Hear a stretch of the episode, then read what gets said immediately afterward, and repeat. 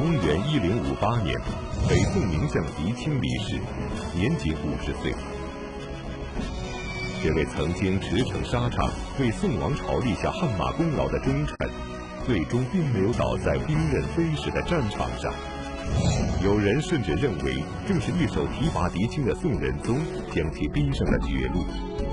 那么，事实真是如此吗？历史上真实的狄青到底是个什么样子？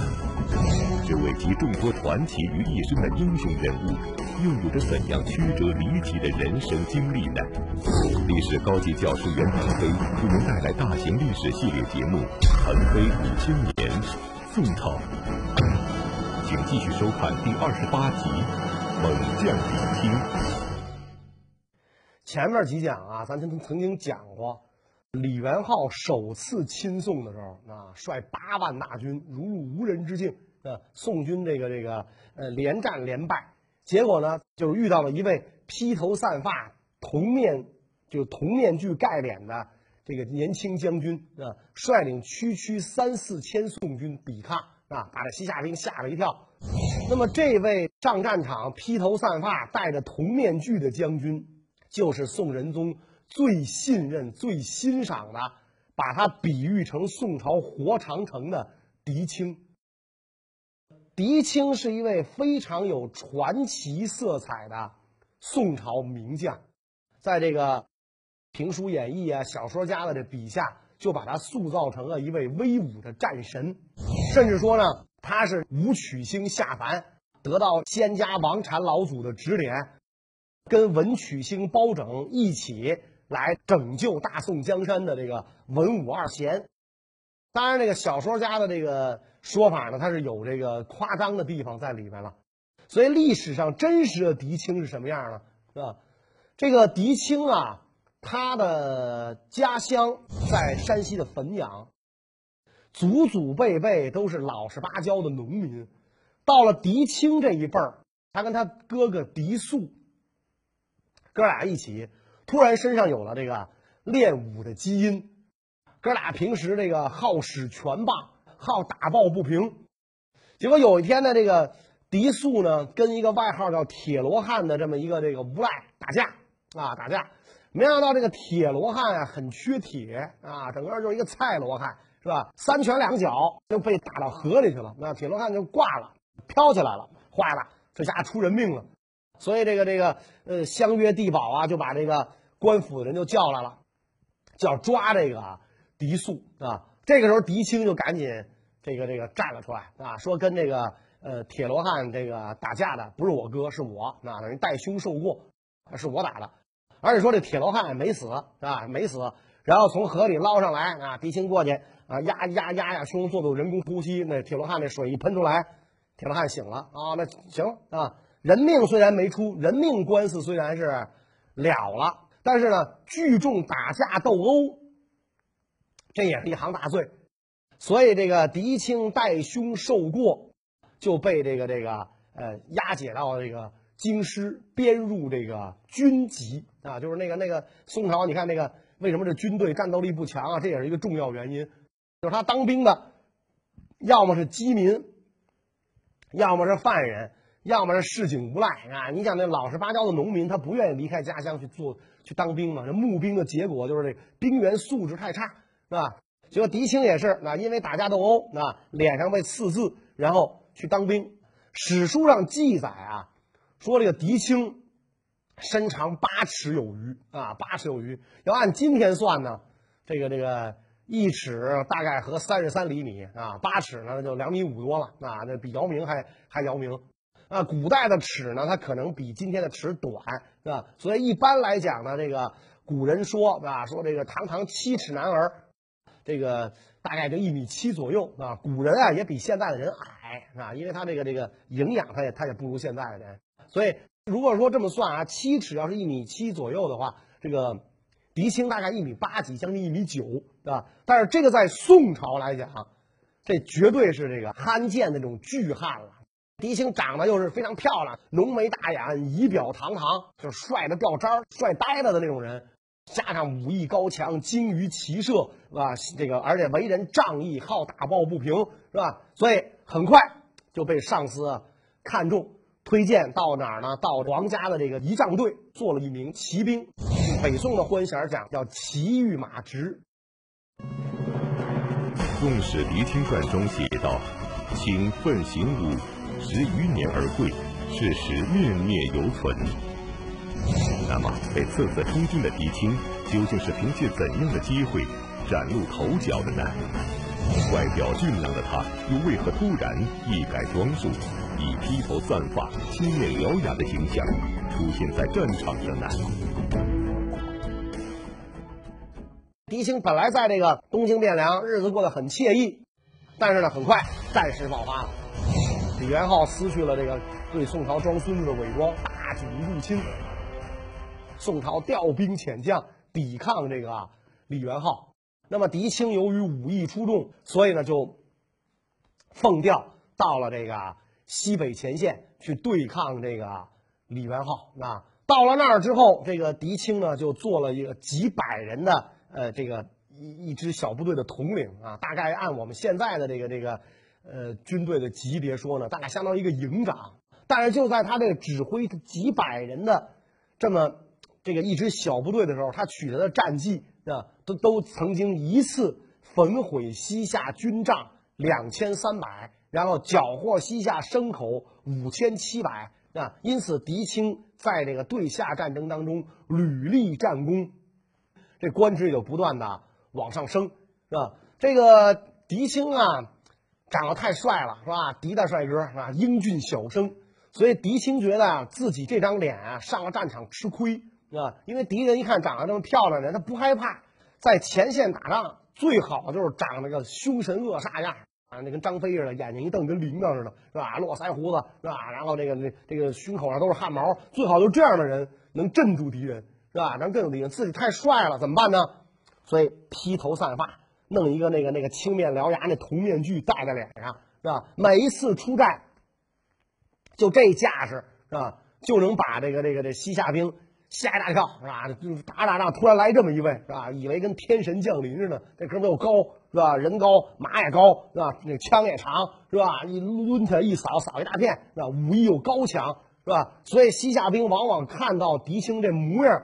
就吓得腿软，转身就跑。那因此，这个狄青他为什么能在这战场上屡建战功？这也是一点啊。跟这个西夏人作战的过程当中啊，狄青大大小小参加了二十五次战役，前前后后身上中了八箭啊，伤痕累累，屡立战功啊。但是仍然是这个一往无前啊。说有一次这个攻打安远寨啊，狄青已经中箭负伤了。一听说西夏兵来，是吧？这个这把箭头拔出来往地上一扔，果不果不提枪上马，又把西夏军给打退了。所以就这样的一员名将嘛，他自然不会久居于人下啊。所以他的上司就看中他了，就把狄青啊推荐给了当时在西北主持军务的范仲淹。首先，这个范仲淹一看狄青长那样，他就不是那种凶神恶煞的武将相，是吧？就是英俊小生嘛。所以首先。就顿生好感啊，第一印象就不错。那再一聊啊，觉得这个狄青也是这个这个不是那种那种莽夫，所以对这个狄青积节赞叹，还特意送了一部《左氏春秋》给狄青。他跟狄青讲啊，说你将军虽然是这个武将啊，但是如果你不了解古今往来之事啊，你就是义勇之夫。所以希望将军有空的时候好好读书，不能一味的凭这个武力。狄青深受教诲，所以在军营之中啊，手不释卷啊，利用这个课余文化时间是吧，报各种辅导班，手不释卷是吧，勤于念书，成为一个允文允武的高素质的军事人才。远在京师的仁宗皇帝都听说了，前线出了这么一个这个名将，北宋最缺这种名将。一听啊，前线有一个狄大帅哥。特别的这个会打仗是吧？所以皇帝非常高兴，要召见狄青啊，要求这个狄青进京面圣。这个时候，这个狄青啊，几年之中已经从一名这个基层干部升至马军副都指挥使，已经是这个五品高官了。那仁宗皇帝在自己的这个宫殿亲切的接见了这个狄青，结果一看那个狄青脸上有字儿嘛，是吧？宋朝一个是犯人在脸上刺字儿，再一个当兵的脸上刺字儿，是吧？这个这九十八团第一营二连给你刺刺脸上，所以他这个一看这狄青脸上有字儿，觉得这么英俊的将军的脸上刻字儿，这玩意儿实在是不爽啊！他不像今天的人觉得酷，是吧？不爽，所以他就跟这个狄青就讲，镇守里有一种特殊的药水，将军脸上刻的这个字儿啊，拿这个药水洗一洗，能够洗掉。是吧？然后就让这个太监来端出来，啊，把这个药水呢赐给这个这个这个狄青啊。结果狄青连连推脱，不不不不，说这个字儿必须留着。陛下因为臣的功劳而提拔为臣，不以不以臣出身微贱啊。我是犯人啊，然后又隶属军籍是啊，所以我留着这个字儿就是要激励军中将士啊，让他们对前途抱有信心，是吧？所以陛下所赐。臣不敢奉诏，您给的药水我不要，不敢奉诏啊！皇上不但不生气，更是这个喜爱这个狄青这样的臣子啊，这么明事理、知大体啊，所以升狄青为枢密副使，把他晋升为这个一般只有文官才能担任的这个副总参谋长啊，枢密副使啊。结果这个狄青担任了这个枢密副使之后啊，这个没多久，南方。广元州发生了叛乱。公元一零五二年，广西少数民族首领农志高起兵反宋，宋仁宗几次派兵征讨，均损兵折将，大败而归。然而，就在举国骚动、满朝文武惶然无措的情况下，狄青主动请战平叛，却遭到了朝中大臣的百般阻挠，这又是怎么回事呢？狄青当仁不让的。站出来了，啊，说臣出身行伍，要想报效国家，唯一的途径就是上阵杀敌啊！现在国家有难，是吧？臣愿亲率大军前往讨平叛贼啊！仁宗皇帝龙心大悦，就等爱卿你这句话。现在有狄爱卿在，朕无忧矣，是吧？什么毛贼什么的都没问题，西夏都害怕这个狄青，何况那么一个小小土著部落首领呢？是吧？所以这个仁宗皇帝下令，是吧？让这个狄青率军出征，统一指挥岭南的这个这个这个军事。结果这个事儿一公布出去，哇一下，朝廷是乱了营了啊！这这朝廷上下炸了营了，是吧？谏官们纷纷给皇帝上谏，这可不得了。国朝开创以来，除了这个太祖爷平定十国，哪有让武将挂帅出征的道理啊？向来都是文官挂帅出征，是吧？所以你让武将挂帅，万一走半道他造反了怎么办？是吧？所以皇上一听，哎呀，也是，太祖太宗深谋远虑，崇文抑武，咱要坏了规矩，万一丢了祖宗江山，这这也是不合适，啊。皇上说，既然这样的话，那我派一个这个宦官为这个副使，这总可以了吧？谏官说不行，是吧？宦官只能做监军。他不能做这个副使，再者说副使的权力也没有正使大呀，是吧？所以还是不行，不能让这个狄青挂帅，必须得换一个人，换文官领兵。皇上就征求这个宰相庞吉的意见。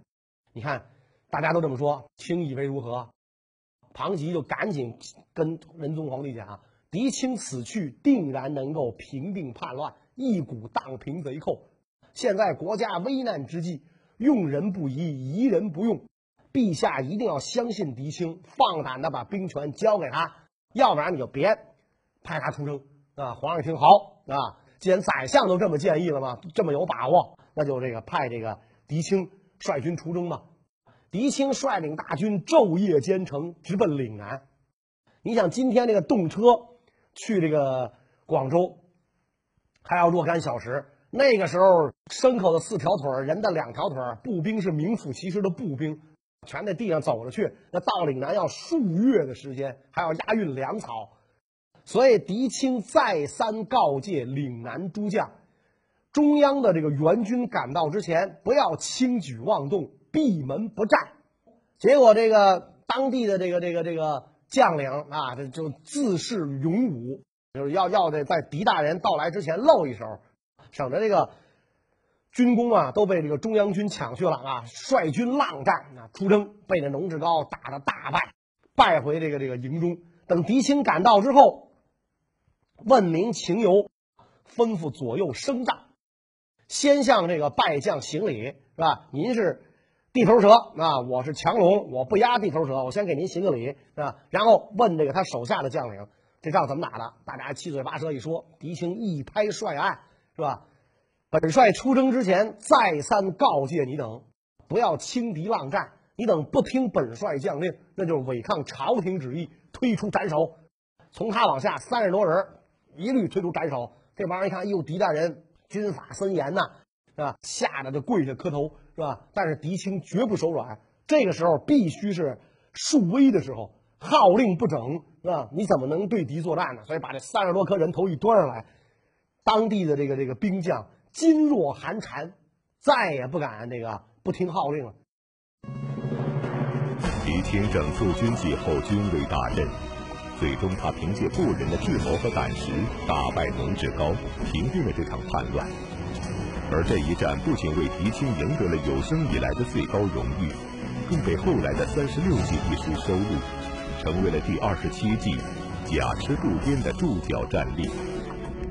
那么，狄青究竟是如何打败龙志高的呢？狄青下令闭门不战，高悬免战牌。是吧？然后埋锅造饭，锻炼身体，每天在军中开展体育活动，是吧？咱练练双杠啊，是吧？练练立定跳远啊，是吧？只要强身进健体就可以。龙志高的部队慢慢就放松了警惕啊！一看宋朝新来的这员将领啊，也不过如此嘛，在这个军营当中吃喝玩乐，我甭管怎么挑敌骂阵，骂的多难听，他都不敢出兵，废物点一个。所以农志高的这部队本来就是乌合之众，丧失了这个这个警惕。一天深夜，那狄青下令击鼓声战，哗哗哗，士兵全都集合好了。然后狄青就跟士兵讲说：“我们现在该这个出兵破敌了。我在这个破敌之前啊，我要进行一番这个占卜啊，向那个过往神灵占卜。看见没有啊？拿一盘子，一百个铜钱儿啊，一百个铜钱儿啊。我占卜的时候往天上哗啦这么一撒，如果这一百个铜钱儿啊，全部是正面向上。”那就保证我军一定能大破敌军。狄青这话一说完，旁边的将领吓傻了，是吧？狄大人没这么玩的，您这玩大了。你你你这什么概率呀？这这一撒一百个钱全正面朝上，万一有一个不是，那不就夺了军中士气吗？所以这帮人赶紧劝狄青：“狄大人千万不可如此，是吧？咱别这么干啊！”结果狄青不等这些人把话说完，端着一盘子钱，哗往天上一撒，啪啦啪啦，地上一落。一百个钱，一个不差，全部正面冲上，是吧？狄青说：“你看，是吧？苍天佑我军，此战定能破敌成功，啊！”将士们立刻的士气就被调动起来了，是吧？你这绝对要不是上天保佑，他怎么可能有这种事？一百个钱全冲上，一个俩十个一百个，是吧？狄青下令，拿一百根钉子把这钱钉在地上，上面拿布一盖，啊！让自己的亲兵看守，说等咱们得胜回来之后，再把这个钱啊掀开，啊，再把钱掀开。宋军将士有如天助嘛，你想是吧？所以趁夜出兵，打了这个农志高啊一个措手不及。龙志高只好倾巢出动，与这个宋军那个死战，是吧？双方打的正热闹的时候，狄青大旗一挥，是吧？全军破敌。擒杀贼寇就在今日，数百骑兵从两翼就包抄上去了。龙志高的部队全是步兵，你想那个地方是吧？山路崎岖是吧？也不产马。没想到狄青居然从中原带来了骑兵，那那骑兵杀步兵，如入无人之境，那马刀乱飞，人头滚滚。龙志高的军队大败而逃。然后大家就回到军营啊，这个这这这天助嘛，赢场大战嘛。一看那个。那铜钱还跟地上钉着，那布还还那盖着呢，啊，咱看看吧，是吧？咱看看吧，把这钱收起来吧。啪啪啪啪啪，钉子拔下来，钱捡起来一看，为什么全都正面朝上啊？两面一样，是吧？狄青特制的啊，特制的，他就是就用这个方法来激励士气。为什么把那钱钉在那儿啊？他怕有贪财的捡呐，一捡了就露馅了。哦呦，这钱两面都一样，不是天助，是狄大人这捣鬼呢。